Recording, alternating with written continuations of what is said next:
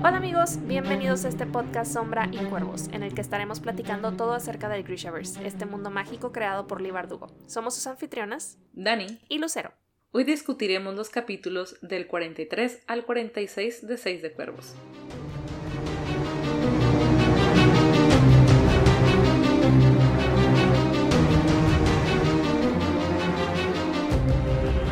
Nuevamente bienvenidos y gracias por acompañarnos en esta nueva emisión que es ya nuestra décima y última, última sesión discutiendo Seis de Cuervos. Ha estado largo el camino, pero ya llegamos a la conclusión de este libro tan querido por nosotras y por muchos también dentro del fandom. Ay, ¿cómo comenzamos? Estamos en el capítulo 43 desde el punto de vista de Nina, que está sufriendo pues ya este bajón que le dio eh, la Yurta Paré. Está empezando a sufrir algunos temblores eh, y pues sabe que lo que viene es muy difícil y ahí a su cuidado, al lado suyo está Matthias. Oye, súper cortito este capítulo. Creo que es de los más cortos que tenemos en todo el libro. Sí me, me sorprendió un poco ver que eran apenas dos páginas. Pero pues por lo menos nos da la oportunidad de, de ver que Nina sigue echándole pelea, ¿no? A, a esta, pues estas reacciones, ¿no? Que está teniendo ante la, la Yurda Parem y, y Metallas como siempre ahí. Todo bueno al lado de ella. Me enternece Ay, sí. mucho esta escena realmente con... Ay, pues sí, me imagino que va a ser muy desesperante para él verla ahí tirada y no saber qué hacer, ¿no? Porque pues realmente no hay mucho que pueda hacer más que hacerle compañía. Sí, porque no puede darle nada. Él, él le quiere dar Yurda normal, creo. Es lo que le quiere dar para mantenerla un poco cómoda, pero ella no quiere. Entonces, es solamente hacerle compañía, hacerle plática y estar ahí junto con ella, que se sienta acompañada en este proceso. Y a pesar de que es un capítulo tan chiquito, nos regala momentos, como dices, muy enternecedores y claves, ¿no? Nina ya tomó la decisión de que quiere regresar a casa, quiere regresar a Ravka y ya le, le comunica esto a, a. Sí que creo que es bastante, o va a ser bastante relevante, ¿no? Para, para Nina este... Creo que al igual que Inesh, ¿no? Como que ya obtiene un nuevo propósito. Hasta ahorita su propósito pues había sido el sacar a Metallas de, de la prisión. Hasta cierto punto, pues no reivindicarlo porque pues la idea no era que volviera con los Druskela, pero... Pero pues ya, ya se cumplió, ¿no? El, el, el motivo por el cual estaba en Ketterdam. Entonces ella también encuentra este nuevo propósito de pues regresar a casa, como dices, a Ravka. Y pues habrá que ver si lo logra, si Metalla se va con ella o qué pasa para estos dos, pero pues por lo pronto es el último capítulo que vamos a ver de Nina y de Metallas. Por ahí lo seguiremos viendo en, en los siguientes, pero ya desde los puntos de vista de ellos, hasta aquí llegamos. Y pasamos rápidamente al capítulo 44 desde el punto de vista de Jesper, que es un capítulo más largo de lo que recordaba. Recordaba estas situaciones, más no recordaba que fueran desde este punto de vista porque pasan muchas cosas. Realmente, sí, pasan bastantes, bastantes cosas en este capítulo. en este y en el que sigue de casa. Es como Sí. increíble el montón de plot twist y demás que vimos en solo dos capítulos. Dices, ya se va, ya se va a resolver, ya se va a acabar y nada. Te sorprende. Sí, demasiadas cosas que pasaron y como dices, como que muchos cambios y de que espérate, ¿cómo? Sí, sí, sí. ¿Es lo que esperaban que sucediera o no? Era parte del plan. Entonces hay muchas cositas, pero comenzamos o seguimos con el 44 con Jesper y nos dice que no ha visto a Wylan y como que extraña verlo por ahí, pero Wylan está cuidando, ayudando a Matthias a cuidar a Nina. Y empieza a cuestionarse todo esto sobre, sobre ser Grisha, ¿no? Empieza a cuestionar como que, bueno, quiero ser un nacedor o no, podría ir a ver a- podría irme con Nina Rapka y tal vez, pues como sin ningún compromiso, ¿no? Ver que si me pueden entrenar o a ver qué le parece la vida por allá. Y es interesante verlo como hacer las paces con este don que tiene, ¿no? Lo hemos visto durante, pues, desde que se descubre su habilidad, desde que nos revelan su- sus poderes Grisha, cómo tiene esta, esta lucha, ¿no? De no aceptarlo y de pensar que, que, que a lo mejor hasta su papá le tenía miedo, cómo lo pueden ver los demás, cómo se siente amenazado si, si revela este secreto y cómo está llegando a un punto ahora de, bueno, sí lo soy, pero quiero serlo, eh, quiero sacar provecho de esta habilidad, la voy a utilizar. Sí, creo que también esta impotencia que siente al ver a Nina pues tirada, ¿no? Con, con la pared y saber que pues a lo mejor él podría haberla ayudado hasta cierto punto si tuviera un mejor control de sus poderes. Que bueno, es es, es, una duda, ¿no? Porque pues realmente no se sabe si, si hubiera podido, creo que por ahí mencionaba Kuwait que pues tendría que ser otro Grisha con Yurda Parem para poderle extraer la, la Yurda de, Nina. Entonces sería realmente un, un, círculo vicioso, ¿no? Pues tendríamos a Nina y luego a Jesper, entonces no, no sabemos si, si es algo que funcionaría, pero pues sí como quiera lleva a Jesper a cuestionarse, ¿no? Este, pues como dice, si, si quiere seguir entrenándose, que sigo, sigo con esta duda, ¿no? De creo que hasta este punto del, del libro no, no nos hemos o no se ha resuelto el cómo es que Jesper nunca se ha sentido débil a pesar de no estar como en constante uso de su poder o si es algo que a lo mejor no nos han dicho hasta este punto. Entonces pues nos, nos queda esa incógnita todavía. Por suerte tenemos un segundo libro donde tal vez lo podremos descubrir. ya, ya quiero empezar, qué emoción. Pero pues bueno, eh, continuando todavía en este, en este capítulo de Jesper, me llamó mucho la atención porque la verdad es que no recordaba que por ahí mencionaba que tenía la sensación de que Cass le había pedido a Roti, me parece, que lo vigilara.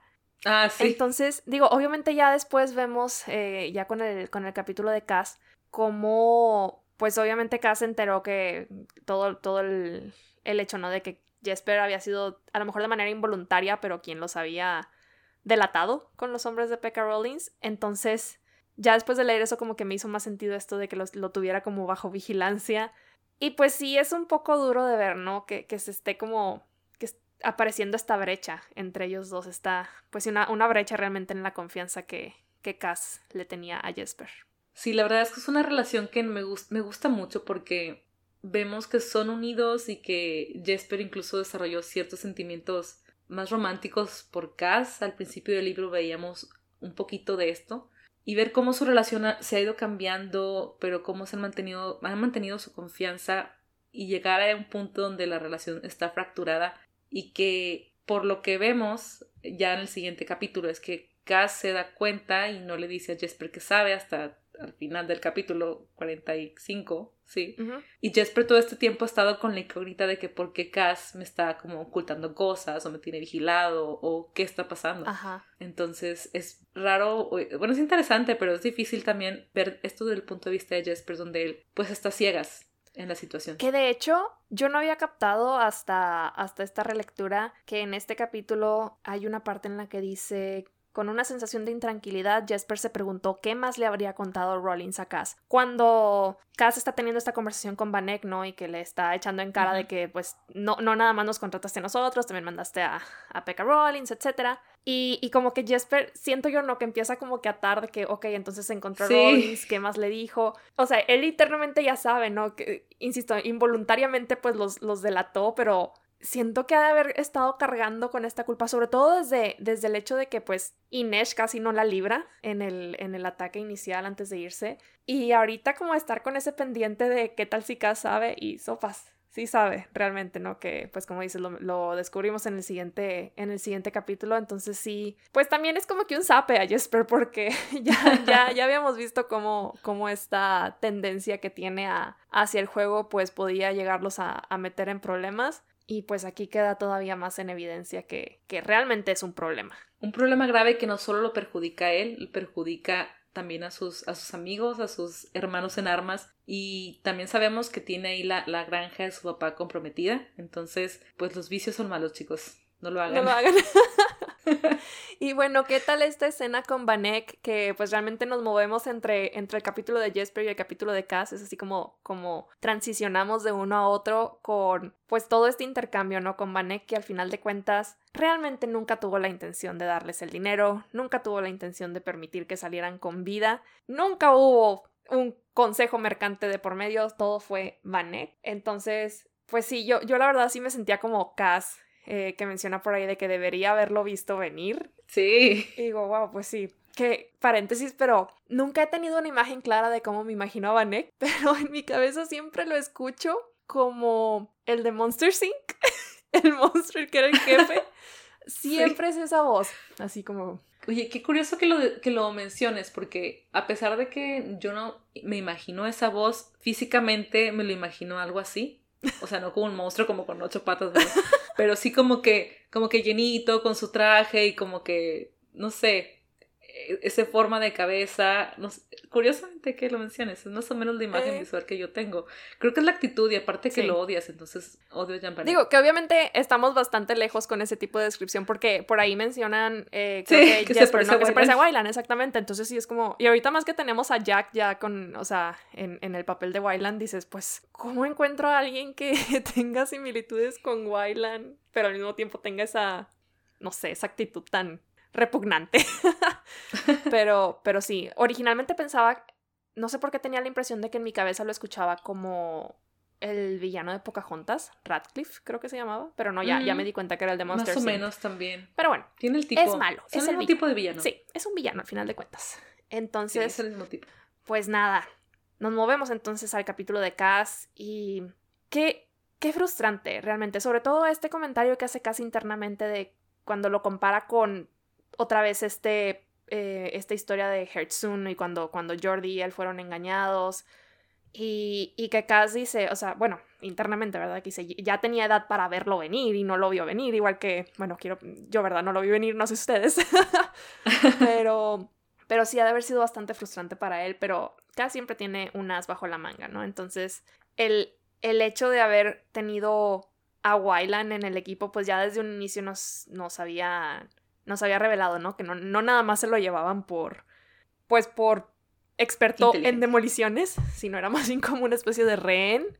Pero sí, yo creo que todas las revelaciones que se nos hacen en este, en este capítulo, de entrada te hacen odiar a Vanek por el trato que, que le ha dado a Wyland durante, pues, toda su vida, desde que se enteró que no puede leer, que por cierto creo que es de las más grandes revelaciones que tenemos en, en el libro y que me hace como irme hacia atrás en la historia y pensar en todas esas ocasiones que Wyland le sacó la vuelta a tener que escribir algo cuando estaba, por ejemplo, diseñando el, el mapa de la corte de hielo y que decía de que no, pues es que es mejor que Matallas anote los nombres para que sea más eh, adecuado, ¿no? Como más exacto, etc.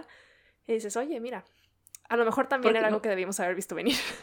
Sí, porque incluso creo que mencionamos que eh, Wyland dice en ese momento de que es que no sé, no sé Fierdano, que lo note Matallas, Ujú, cuando unos capítulos atrás había dicho que hablaba Fier- Fierdano. Así es. Entonces ahí está esa, esa contradicción que nos dejaban ver que había otra razón por la que él no quería escribir o no podía escribir en Fierdano. También cuando dice que prefiere los números porque esos no se mezclan. Ah, sí, no se mezclan como las palabras. Que ahí es donde puedo me identificar también con él, porque yo, yo soy disléxica y, y a veces algunas palabras cuando las leo se me hacen bolas, se revuelven y me cuesta mucho pronunciarlas, me cuesta mucho leerlas. Entonces sí entiendo este punto de las letras, los números no son, bueno, los números no se van con los números, pero, pero, pero las palabras a veces sí se mezclan bastante. Eh, entonces lo entiendo. Este punto también me identifico con Wyland. Un punto más. Eh, y sí, todo lo que, lo que Vanek dice de Wyland es horrible. O sea, lo odias realmente. También la forma en que se expresa de, de pues de ellos, de los, de los despojos, cuando dice que nadie los va a, a recordar, nadie los echará de menos, por eso los contrató. Que es difícil escucharlo, pero a la vez cuando piensas que su, su frase es sin llantos, sin funerales, y que es sin funerales porque no va a haber nadie que quien vaya a llorarlos, pues sí va a la par con lo Ajá, que con lo que Vanek dice, sin embargo es difícil escucharlo de los labios de una persona pues tan despreciable como él. Tan vil. Sí, no, a mí lo, lo que me pega un chorro es lo de las cartas. Ya cuando creo que es Sí, precisamente Jesper, ¿no? El que. hace esta el- conjetura. ajá, de que se estaba burlando de Wyland al, al escribirle, ¿no? De que si puedes leer esto. O sea, sí, no, no. Me da, me da mucho coraje, Vanek. Es como repugnante, ya lo dije. sí, me lo odio. Es, es un villano hecho y derecho. Y, y de esos villanos que dices, villano humano por completo. Porque no estamos hablando aquí de un villano que tenga superpoderes, que sea Grisha o etcétera, etcétera, sino es simplemente malo por su naturaleza. Entonces, Sí, ya, ya tendremos tiempo de odiarlo un poquito más. sí. Y todo lo que dice, la forma en que se expresa de él, eh, cómo dice que es una maldición de Gessen, de su dios. Ay, son muchas cosas que, que él habla como, como Wyland siendo una desgracia para su vida y cómo ha arruinado a la familia, básicamente, y cómo ha arruinado pues este, este, este imperio comercial que tienen. Y sí es bien difícil, como, como después también menciona que, que su esposa nueva, joven, tiene otro, otro bebé, está embarazada, está esperando otro hijo, y que no importa nada, ese va a ser su heredero y Wylan es como si no existiera, como si nunca hubiera existido. Que otra razón por la que Vanek se me hace tan... el hecho de que su esposa nueva es simplemente unos años mayor que Wylan, que bueno, yo creo que en los libros es todavía peor que probablemente lo que lleguemos a ver en la serie, porque pues en la serie con los personajes un poquito más, más grandes, pues bueno, vas a decir, Wylan va a tener, que te gusta? Veintitantos. Pero aquí estamos hablando de que Wylan tiene 15 y la esposa te gusta que tenga que 18 o algo así. 17, Entonces, Sí, no digo, ay no, qué, qué viejo tan asqueroso. que bueno, si ponemos también el contexto que está en una época más o menos estilo victoriana, entonces podría ser aceptable por el contexto histórico. Aún así no me gustan ese tipo de matches, pero, pero supongamos que eso eh, podría ser socialmente aceptable. Sí, sí, sí. Sí, digo, por ese lado pues lo entiendo, pero no deja de, de causarme ah, no, no deja de ser... No, tampoco, tampoco me agrada. Pero bueno, esa aparición ese, pues sí, esa entrada triunfante, ¿no? De Wyland. Otra, otra revelación, el hecho de que Wyland eh, tenga la cara de, de Kuwait, ¿no? Que tú lo viste venir en algún momento. Creo que me spoileé ah, desde antes de ah, leerlo por el arte, por los fanarts y por este gráfico, el arte oficial que viene, si no lo han visto, véanlo, es una carta que viene partida de la mitad, una parte es Wyland y la otra parte es, es Wyland con la cara de Kuwait. Que creo que te pregunté de que por qué tiene la, o sea, por qué está en la mitad. Y este monito Son personajes. Ajá, y yo, ¿y eso qué? Entonces, pues ya obviamente cuando veo esto, ah, pues ahora, ahora sí como que el fanart tiene sentido y creo que sí me he espoliado que iba a tener la cara o algo así. Entonces, no me sorprendió tanto. Pero me cuesta mucho como visualizar a Wyland con la cara de Kuwait. Siempre que leo algo desde de él o, o Sí, cuando leo algo de él, cuando hay una interacción con él, es Wallan en, en, mi mente es su carita, no es la cara de Kuwait. Entonces cuando sacan a relucir este detalle de que, ay, sí es cierto, es la cara de Kuwait, no se ve como él. Así que va a ser interesante, me gustaría saber cómo lo sentiste tú y cómo lo sienten los demás, si les pasa lo mismo o si tienen como bien consciente que se ve como Kuwait. Híjole, la verdad es que no lo había pensado así. Creo que no, fíjate, creo que no tengo mucho problema. O sea, como que la esencia sigo viendo a Wyland por completo, pero... O a lo mejor es que en mi cabeza siempre he tenido mucho problema con las caras. Nunca, nunca veo como nada muy en claro. O sea, siempre es como un blur todos los personajes. Simplemente veo la escena correr. Pero... Pero sí, ¿no? No, no me había, no me había detenido a cuestionar ese punto. Solo hay una escena de Crooked Kingdom donde, o de Reino de Ladrones, donde sí lo visualizo así con la carita de Kuwait, pero ya, le, ya les diré cuando, cuando lleguemos. lleguemos a ese punto, sí. Creo que ya sé cuál es. Estoy casi segura, casi segura. Bueno, tal vez son dos. Me gusta, me gusta mucho esta parte en la que pues estamos todo desde el punto de vista de Cass, ¿no? En este, en este capítulo. Y que menciona, aunque Cass podía ver el miedo y el, el dolor en sus ojos dorados, también el sorprendente coraje de Wyland. Y siempre me hace recordar, creo que es algo que vamos a ver como más claro en Reino de Ladrones, pero es como un tema muy recurrente dentro del fandom, ¿no? Que Cass prácticamente adopta a Wylan, o no, así lo sienten, ¿no? Los fans. No es como que Cass vaya a sacar su lado paternal, para nada. Pero, pero sí, o sea, me gusta ver como este, este reconocimiento de parte de Cass de, de estas habilidades, ¿no? De características de, de Wylan. Y, y cómo mencionan esto de, de que lo adopta, entre comillas, por el hecho de que dicen a lo mejor se siente hasta cierto punto identificado de que ambos tienen esta, em, esta discapacidad, por decirlo, o cada, cada, uno a su manera, pero pues son, son sobrevivientes, ¿no? Al final de cuentas. Entonces, como que casa a lo mejor se ve en Wyland hasta, hasta cierto punto y por eso dice, vámonos, hacia adelante. Que de hecho, creo que ya lo hemos mencionado, en el, hay una parte cuando están todavía en el barco, camino a, a, a y Cass le hace un cumplido a, a Wyland, y Wyland se ofende. Ah, sí. que le dice, tienes la mente de, de un... De un ladrón, no. De un ladrón, algo así, porque puede... ¿Cómo se dice en español? Tengo la palabra en inglés, perdón. Lockpick. Que pueden ah, sí. forzar cerraduras, pues. Sí. Eh, y Wayland de que no, no es cierto, yo no soy un ladrón. De que no es porque puedes ver en tres, en tres dimensiones. Entonces como que, ah, bueno, ok, pero aún así se siente súper ofendido que, que, que Cass lo, que, que Cass se compare con él o le reconozca este tipo de cualidad. Y él dice, es que no somos nada parecidos, pero al final de cuentas, como dices, hay ciertas similitudes en la forma en la que tal vez han afrontado eh, pues el hecho de tener una discapacidad que son distintas, ¿no? Porque la, al final de cuentas la, la, de Cass es visible y la de, y la de Wyland no. Entonces, el diferente forma en que la, la, han afrontado o, o, tienen que lidiar con ella en forma distinta, sin embargo, tienen este valor, este coraje para, para salir adelante. Y como dices, son, son sobrevivientes, son supervivientes y se, y se esfuerzan por hacer las cosas, ¿no? Que incluso veíamos desde el punto de vista de Matallas que también dice en una, parte que, bueno, todos se adaptan, incluso Wyland no se quejaba que era ah, como el, suavecito, el débil, pero al final no se estaba quejando. Y al final vemos que pues que Wyland no es débil, al final siempre saca este lado como como dijo Cass, un coraje sorprendente, que lo ves así todo, no sé, a lo mejor como chiquito y y petit y como cara de niño bueno y todo bebé, pero no, tiene un gran valor y, y sé que nos va a seguir sorprendiendo en el siguiente libro. De hecho, me encanta que a pesar de, pues obviamente me imagino que escuchar todas estas palabras de parte de su, de su propio padre pues ha de haber sido horrible, pero este, este momento en el que le dice a Cas, ¿no? De que págame lo que me debes, ¿no? Por esta apuesta que han hecho. Dije, wow, o sea, ¿en qué, en qué momento, eh, o sea, en qué momento consideras que es prudente en la situación en la que están de que salir con ese tipo de comentarios?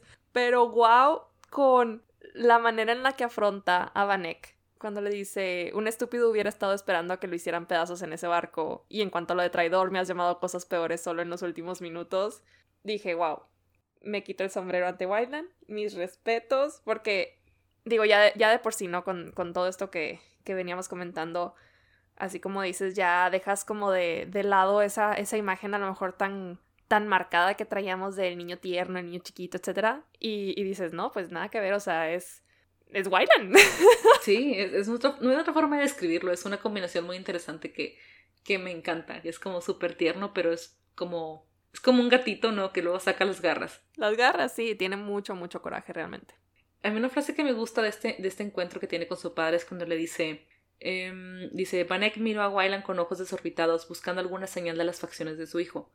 No puede ser. El muchacho caminó hasta ponerse al lado de Cass. Tal vez pueda suplicarle comprensión a Gessen, padre. Porque vemos a, a un, a un Vanek que desde el inicio, cuando se encuentra con Cass y lo, y lo contrata, le propone este, este trato, que es un hombre aparentemente devoto de su Dios y por lo tanto esperas que sea un hombre piadoso, que tal vez, eh, pues con el afán de servirlo, pues haga las cosas bien. sabemos que es el dios del comercio y que ofrecen su, trabajo, etcétera, etcétera, ¿no? Pero al contrario, vemos que es una completa hipocresía. Y el, la forma en la que, en la que Wiley lo está como desenmascarando y enfrentando, ¿no? Pues, pues con esta frase, pues si, si tan creyente eres o si tan, ajá, tan piadoso o, o fiel eres a, a, este Dios, pues pídele a él, ¿no? Que te ayude a comprender lo que está pasando. Y es una forma de confrontar esa situación, una forma muy inteligente y, Igual, como dices, me quito el sombrero ante Wyran por todo esto y todo lo que hemos visto. Muy bien, Wyran, muy bien. Sí, lo que nos viene de. Lo que nos espera de Wylan en, en Reino de Ladrones es todavía. Uf. Sí, no. es que una de las muchas razones por la que Reino de Ladrones es mi libro favorito, definitivamente. Todavía más que, que esta instancia de Seis de Cuervos. Pero bueno, no nos metamos a spoilers ni detalles de lo que se nos viene a futuro. Todavía nos queda trama de Seis de Cuervos, porque por si no fuera suficiente, pues estos, estos imprevistos y este, esta, pues no sé si llamarle traición de parte de Vanek, porque pues, pues no sé cómo le podríamos llamar, pero todavía se nos viene más porque pues no se iba a quedar con los brazos cruzados, no iba a dejar que, que nuestros despojos se llevaran nada más el dinero así como así. Y esta última, esta última confrontación que, que tienen contra más Grisha en, uso de, de Parem. Cada que la leo me estreso demasiado porque sí, como que lo ves todo desde el punto de vista de Cass y dices, estaban a punto de ya lograr su cometido y luego todo, todo, todo se vino abajo. Y creo que la desesperación de Cass y todo, todo este, pues sí, todos estos comentarios que vemos hacer de cómo, pues en, ese momento, no sé, comete el error según él, bueno, pues sí, un error hasta cierto punto de voltear a ver Inés en lugar de mantenerse como firme, revelando esta, pues, debilidad, podríamos decirlo, o este... Vulnerabilidad. Que él menciona Así es, tal cual más adelante. Exactamente. Y pues Vanek de volada no va a aprovecharse obviamente de, de esto. Y pues obviamente enfrentarse a Grishas con Parem otra vez después de todo lo que vivieron en la corte de hielo pues es, es desgastante, ¿no? Y, y, no tienen realmente las herramientas para, para enfrentarse a ellos. Entonces, pues sí, ¿qué te, qué te pareció a ti esta, pues toda esta pelea y el hecho de que se llevaran a Inés de esa forma? Me, me estresó bastante, es de las escenas que, que me estresaron más y me, dieron más impotencia porque creo que en la corte de hielo ya sabes que se van a enfrentar con ese tipo de cosas en el sentido que van a va a haber enfrentamientos, va a haber respuesta de los va a haber respuesta de los Truskela, de las fuerzas armadas firdanas, etcétera. Entonces, cuando como dices, cuando crees que ya todo se está resolviendo, cuando crees que ya van a lograrlo y no nada más fue suficiente con la, la traición de de Vanek, sino que tener que pasar por esto otra vez y que ni siquiera pudieron defenderse porque el hecho de que se llevaran Inés de esa manera literal volando ya los dejó completamente indefensos porque atacar a Grisha que estaba en el aire con Inés en sus brazos pues era condenar a muerte a Inés. Entonces están, pues sí, están con las manos atadas porque no pueden poner en riesgo la vida de ella. Entonces tienen que dejar que Vanessa salga con la suya hasta ahorita, hasta el momento, y volver a planear algo para, pues, poder rescatarla o hacer algo. Entonces, sí me deja con mucha impotencia de rayos, no pudieron hacer nada, no la pudieron rescatar, pero hay que ver que cómo se, cómo se desenvuelve esta, esta parte de la trama en el siguiente libro. Pero sí, no, no me lo esperaba, no me lo esperaba. Creo que es de las cosas que sí me sorprendieron. Yo me asusté bastante cuando ya tienen a Inés en el aire y que le dan un golpe en la cabeza y o sea, que se queda inmóvil, ¿no? Y dije, no, o sea, ya me la mataron. Pero no. Este, simplemente pues la, la tienen ahorita de, de rehén, ¿no? Para... Pues es que aquí queda como en duda, ¿no? El plan de Vanek de que, qué quieres. ¿Para qué la quieren? Ajá, ¿para qué la quieres? Si no, no es como que quieras a Wayland de regreso. Bueno, es que quiera Kuwait, sí es cierto. Quiere Kuwait, pero aún así. o sea, quiere Kuwait, quiere ser como un intercambio de rehenes, pero mm, no sé. No sé cómo piensa que esto va a salir a su favor. No lo sé, no lo sé. Tendremos que esperar hasta el siguiente libro mm, para ver cómo se sigue desarrollando esta trama y pues por lo, por, lo, pronto tenemos a nuestros despojos ahí en medio de la isla que pues ya sin, sin bote ni siquiera para, para regresar y les volaron el otro bote grande. Este, que bueno, afortunadamente ya por ahí comentaban, ¿no? Que Nina obviamente pues no, ya no está en ese bote. Se la llevaron por ahí. Que de hecho yo no recordaba ese detalle que, que se los habían llevado a las... A, a la puerta del infierno, ¿no? Que ya pues ya estaba vacía estas como jaulas que tenían en la parte de en los sótanos y demás. No sé por qué yo estaba como que me quedé con la idea de otra isla o algo así. Sí, yo también tenía la idea que era otro lugar, pero sí me hizo muy curioso, ¿no? Que fueran a la puerta del infierno, a esas jaulas extrañas. Pero por algo, por algo fueron ahí. Supongo que, como dice Casa, a lo mejor era un lugar como el menos esperado para buscarlos. Pero bueno, pues mientras están esperando a que los rescaten, bueno, porque ya, menos mal, ¿no? Que tenían planeado por ahí que, que si no se reportaban, pues alguien iba a ir a buscarlos, porque si no, imagínate, ahí se quedan varados. Pero está, nuevamente, no volvemos al tema de la confrontación de, de Cass contra, contra Jesper. Que Jesper obviamente está súper sacado de onda y echándole en cara a Cass de, oye, es como, o sea, porque todos sabían del plan, menos yo, etcétera también diciendo a la baila que le gusta su cara. Cosita. También una de esas, esas líneas icónicas también de Jesper. Pero sí, no, ya como tener esta confirmación de que, pues de que Jesper fue la, el causante, ¿no? De, de todo este ataque que tuvieron inicialmente. Y, y sí, como, como, como dije hace rato, o sea, realmente es un problema que tiene Jesper y que necesita tratar esa adicción que tiene el juego. Porque aquí mismo cuando dice, no tenía elección, me encerraste en el club de cuervo antes de marcharnos, si me hubieras dejado, y es como que, ¿qué? O sea, aguántate un rato. Entonces sí, es como, sape, sape Jesper. Pero al final de cuentas es una adicción, o sea, no deja de ser un problema que pues tiene que, tiene que tratar. Y como dijo Cass, que él sabía dentro de sí mismo que no lo había hecho con intención, pero aún así ya no, iba a, ya no iba a confiar en él, ya no iba a volver a confiar en él, aún sabiendo que, que no, no lo hacía como por ser mala onda, no lo hacía por traicionarlo, sino que fue algo que dentro de su, de, su desesperación, porque sí mencionó ¿no? que lo estaban como eh, ahí presionando unas personas de las que les debe dinero, etcétera. Entonces, pues dentro de todo su, su desesperación se le ocurrió decirlo y la regó y fue su error y tuvo consecuencias enormes, mayores de las que él se imaginaba, obviamente. Pero esa traición, bueno, perdón, esa, esa, mm, esa confianza, una vez que fue quebrantada, pues es muy difícil restablecerla. Así es. Pero pues bueno, así es como vamos a dejar por lo pronto a nuestros despojos, o por lo, por lo menos los, los ah, capítulos, ¿no? Desde, desde el punto de vista de ellos, que la manera en la que termina este capítulo con Cass diciendo voy a recuperar mi dinero y voy a recuperar a mi chica, por alguna razón tenía la impresión de que Cass lo había dicho en voz alta. Yo también. Tenía la idea que lo había dicho en voz alta. Pero ya vi que no. Que bueno, hasta cierto punto creo que hubiera sido un poco como fuera de personaje. Ajá, extraño escucharlo decir eso en frente de Metayas y de Wylan y de Jesper. Pero, pero bueno, es como.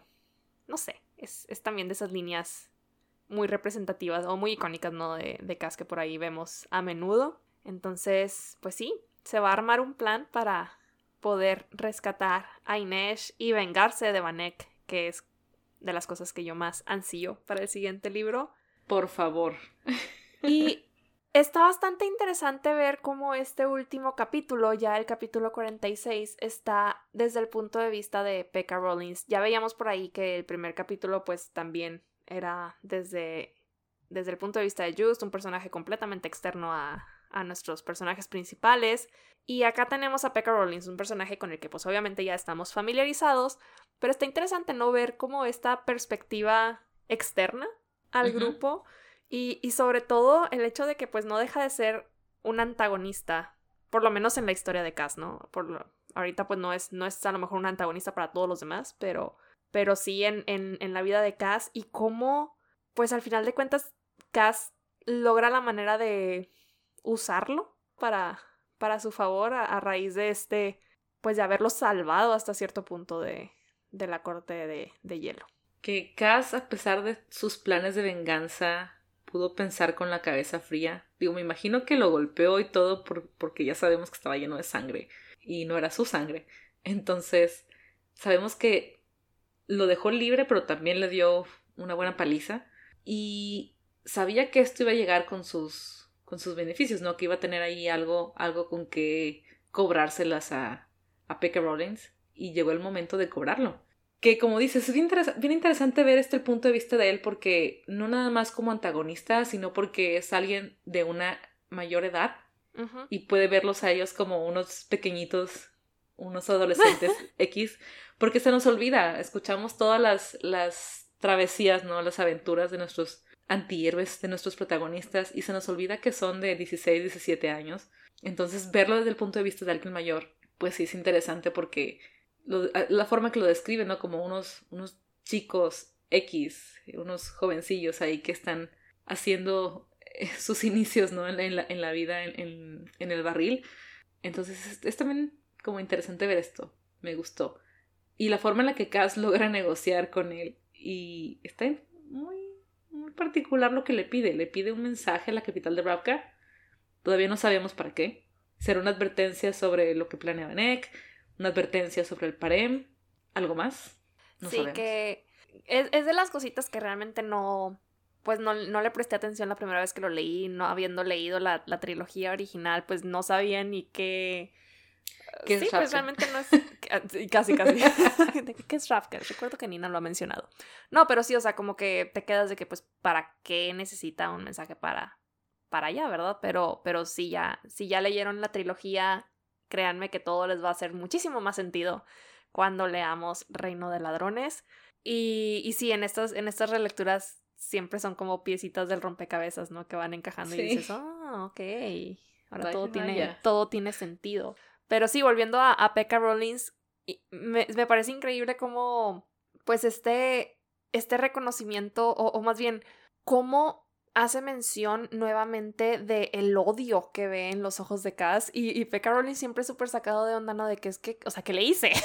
¿Qué le hice? porque, Porque ve que es un odio no reciente, sabe que no es algo de ahorita, sabe que es algo pasado, que es algo que también Matthias reconoció. Y cuestionarse de que, pues, ¿qué le hizo este fulano, no? De que...